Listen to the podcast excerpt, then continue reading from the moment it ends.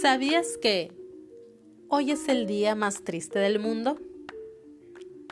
El origen de Blue Monday tiene lugar en 2005 cuando Cliff Arnold, profesor de la Escuela de Psicólogos de la Universidad de Cardiff, anunció que había encontrado la fórmula matemática para determinar el día más triste del año.